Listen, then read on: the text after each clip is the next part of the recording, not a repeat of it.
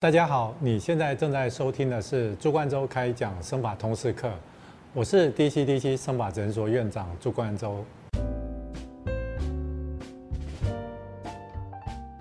那如果说有一些病人，他可能脱发的面积比较大，后脑勺条件也不好，那这样子的病人到底有没有办法做手术呢？那当然很多人会有这样子的疑问。他很多病人是头发很秃，但是体毛很多哈，有没有办法拿他身上的体毛来做植发手术，把它移植到头顶上？那这样子的话，好像也可以解决他的问题。那我们今天就针对这个问题来为大家做一一的解答。那我记得我们之前曾经做过这种体毛移植的手术，当然我们最常用的是从。胡子的部分，那待会我可以秀一些照片。他原本可能觉得头顶的发量不够，然后想要取胡子的毛来种植。那原本的话，看到人觉得是每天刮胡子很麻烦，所以基本上手术过之后，脖子这个地方还有这边边的这个下颚的这个地方的胡子都把它取掉了。前几天回诊的时候，他就觉得说啊，现在刮胡子简比以前简单多了。那有点类似把你不想要的东西，把它移到你想要增加的地方。我们也不能说它是叫废物利。用它其实是一举两得。那从胡子的毛来移植到头顶的话，它有一个好处哦，就是说胡子的毛我们可以从这个数位放大镜下去看，我们看这个胡子的毛，虽然是单株单根的毛是属于大多数，好，不过它的好处就是说它这个地方的毛乳头很大，所以长起来的毛是非常粗。那如果说相较于头顶，我们可以看这个数位放大下面的照片，它其实两个的粗细其实差别还蛮大。那大体上就是讲说。一根胡子可以抵两根头发，不过这种一根胡子可以抵两根头发的话，我们最常是用来做头顶的加密，但我们比较不会把这种特别粗的毛把它种在这个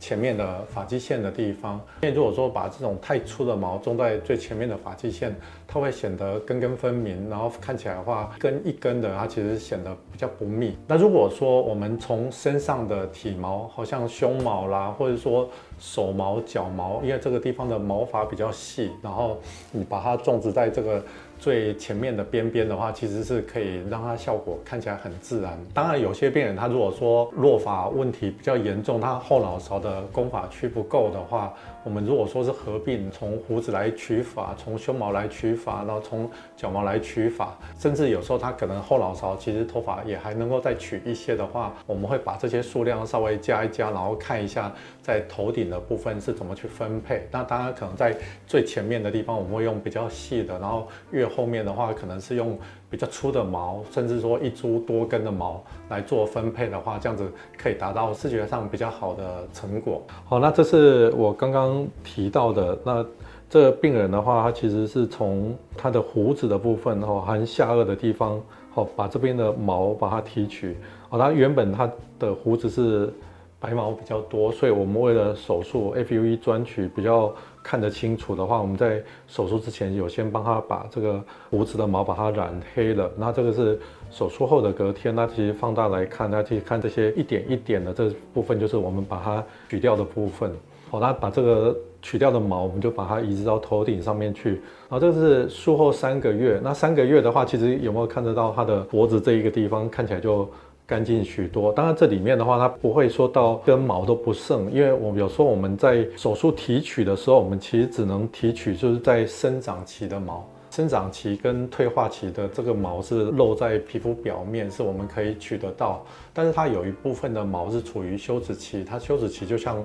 种子一样，它是在皮肤底下，那所以我们把生长期啦、退化期这部分的毛把它取掉之后。过了几个月，它原本是在休止期的部分的这个毛，它其实还是会再长出来，但是这部分它占的比例其实是没有那么高。所以如果说这时候哦说三个月来看，其实大部分的毛取掉了，那当然他自己的描述就是他在刮胡子就简单多了，其实只需要刮掉一些些就够了。好，那通常我们在提取的时候，我们会尽量提取在下颚还有脖子的部分。哦，下颚的地方，我们从正面看，它其实是比较看不到的地方啊。那这个地方有一个阴影，所以。这个地方你把它取光了，其实视觉上外观其实不会差太多。那有时候是脖子的地方，就是有些杂毛，有些病人会觉得刮胡子很 很麻烦，因为这地方皮肤比较软，也不是那么好刮。但如果说是有时候从正面你看得到的，然后像有时候是在下巴这边的胡子啊，甚至有时候在嘴唇上胡子中，我们通常是比较不会特别去提取这个地方。好，那如果说像中东人，然后他们其实是有时候那种是大胡子的话，侧边的毛其实能够取的数量其实还蛮多的。胡子这个地方，有时候你在看这么一大片，它其实能够取得出来的话，大概是一千多株。不过在胡子这个部分的话，你取了一千株，它大概就等于你后脑勺。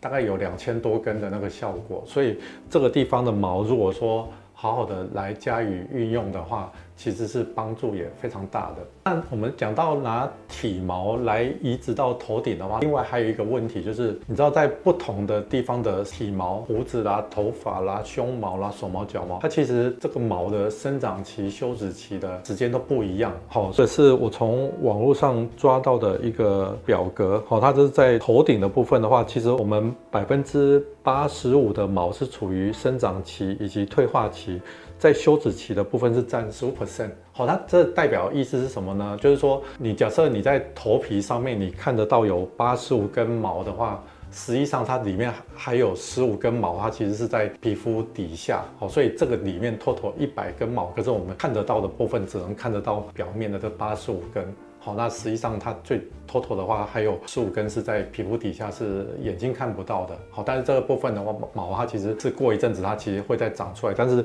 你原本是在生长期或者说退化期的毛，它还是有可能会进入到休止期，它就是处于一个不断循环的一个状态。可是如果说是在身上，你看像这个脚毛啦，或者说手毛啦，这个就很特别，百分之八十的毛是处于休止期，就是说。你现在手上看得到百分之二十的毛是处于生长期啦，可是实际上这个面积里面其实是有一百根毛，它只是露在皮肤表面，它只有露出二十根，好，但是实际上在这个皮肤底下的话，它其实可能有八十根。那另外一个话就是这个不同的地区的毛，它其实这个生长期的时间的长短。也不一样，好像我们在头上面的头发的话，哈，其实这个生长期是有二到六年，几乎大概每一个月长一公分。所以如果说让它长了五年，那你看每个月长一公分，一年就是长十二公分。那如果说长了五年，它其实可以长到六十公分。假设你都完全都不剪的话，它其实可以长到那么长。可如果说是在手毛跟脚毛的话，呃，它的生长期只有十六周，那基本上它长的速度也非常慢，哈，一一个月大概是长。零点二公分，好，所以如果说四个月，可能手毛有时候再怎么长，它其实就是在几公分之内，它并不会说是无限制的长长。所以大家没有看过，哎，这手毛长到比手背还长的，好，像这这怎么长呢？就是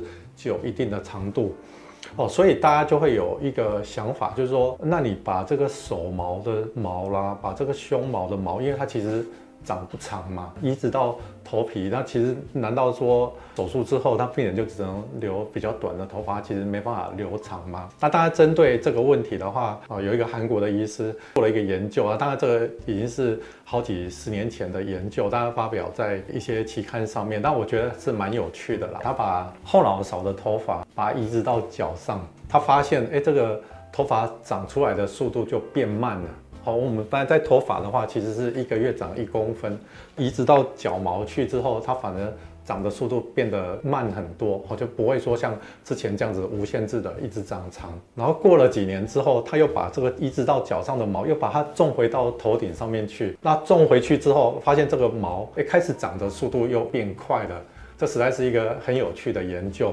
哦，当然它里面有做了一些结论，然后我大概这边可以跟大家稍微解释一下，就是说你从后脑勺移植到脚毛上面的毛，因为它这里面的这个毛乳头细胞是不会改变，好，所以这个细胞的数量它决定这个毛的粗细，所以基本上你从 A 移到 B，B 移到 C，C 移到 A，就是你这样换来换去，它这个毛的粗细是不会有太大的改变，好，但是它移到了一个新的地方之后，它有可能受限于哦这个。不同的部位，它可能皮肤的厚薄啦，或者说血液的循环啊，甚至里面的神经啊、荷尔蒙的控制等等，有一些因素在，它其实生长的速度它会改变。那甚至有时候它连它的生长的周期都会改变。好，就是说在头发的话，它的生长期是比较长，可以也到三到七年。好，在生长期的话，这个毛就会不断的长。可是移植到脚了之后，它生长期也改变了，它会慢慢的形成，就是跟角毛一样的生长周期，它不会说长得那么长。那这个当然也就可以用来解释，就是拿胸毛或胡子，或者说手毛、脚毛拿来移植到头顶。它如果说这个毛的生长周期或生长的速度，还是跟原本是一样的话，它其实你要想嘛，这些八股联军，然后移植到头顶上，每一根毛长的速度都不一样，每一个毛的生长周期都不一样的话，它其实看起来就是一团乱。不过实际上，它移植到新的部位之后。它慢慢会适应这个新的环境，然后甚至受到这个受症区的这个地方的影响，包括头皮的厚薄啦，或者说血液循环啊，或者一些神经啊，或者一些荷尔蒙的影响，它其实生长期以及生长的速度，它慢慢的会接近跟原本的头发是一样。这个理论的基础，当然也就是我们后来可以用这个体毛来做植发手术重要的一个理论基础。好，不过讲到这边的话，我可能还会特别再提到一个我自己觉得是很。重要的点就是说，我们常常在做病人的植发手术的时候，常常有时候啊，我好像这一次已经把它大部分哦能够提取的哦把它提取掉了，然后我们会觉得剩下的密度它其实也就是只能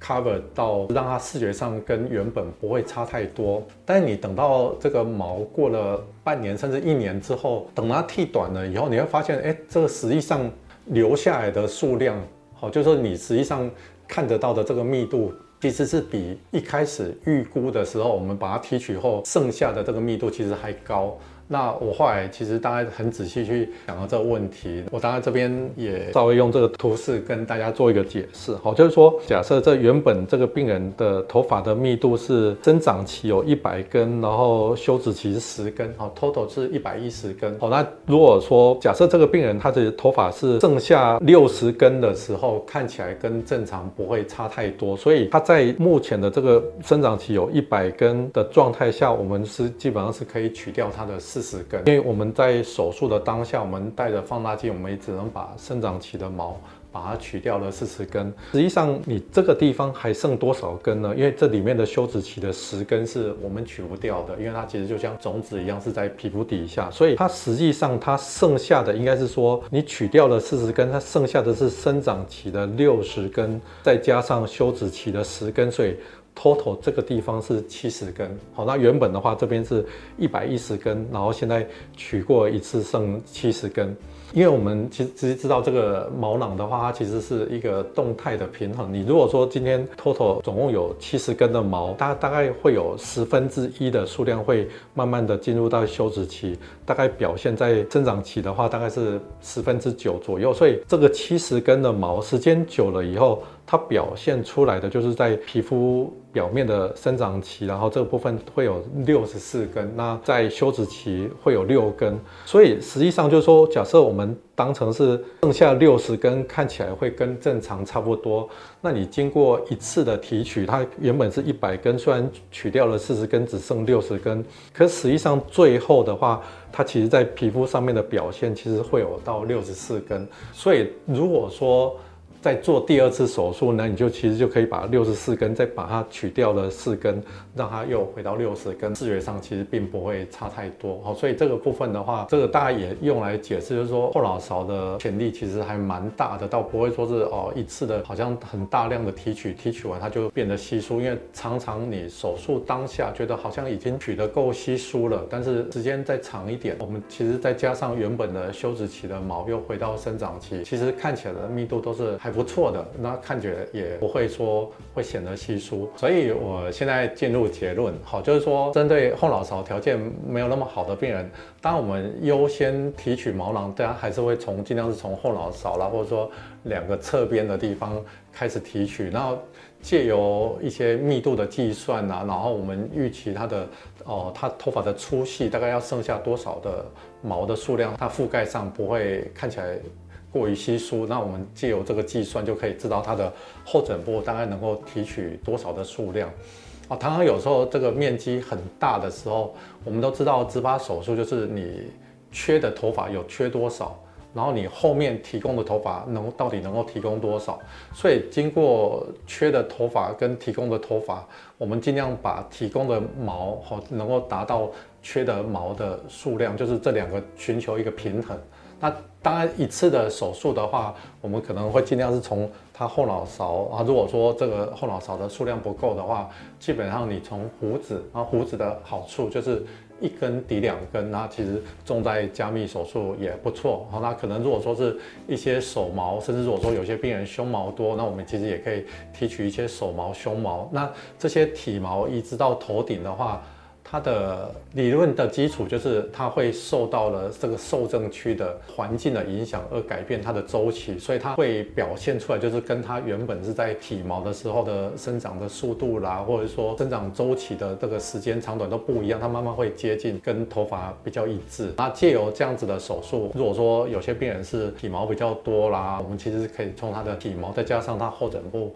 能够提供的毛啊，其实是可以达到头顶上蛮好的覆盖。那基本上即使是这样子一次的手术好，即使是是它没有办法到全部的覆盖，因为我们从我刚刚最后讲的就是说这个生长期、休止期，然后又一部分休止期又回到生长期，其实你在过了一年之后。它其实从后脑勺其实还是可以再额外的再提取再更多的毛，那甚至我们在手上或者在手上的毛这个休止期是占百分之八十，所以生长期它其实有占百分之二十，就是说你眼睛看得到能够取的，它其实也只有这边的毛囊其实是占这里面的只有一点点，所以如果说你过了一年之后再多了一些原本是在休止期的毛，然后回到生长期，其实。经过两次或三次的手术，其实我们能够取得到的数量其实是非常多的。所以在这边做一个结论，就是即使是你掉发的面积很大，后脑勺的条件不好，你不妨来我们诊所，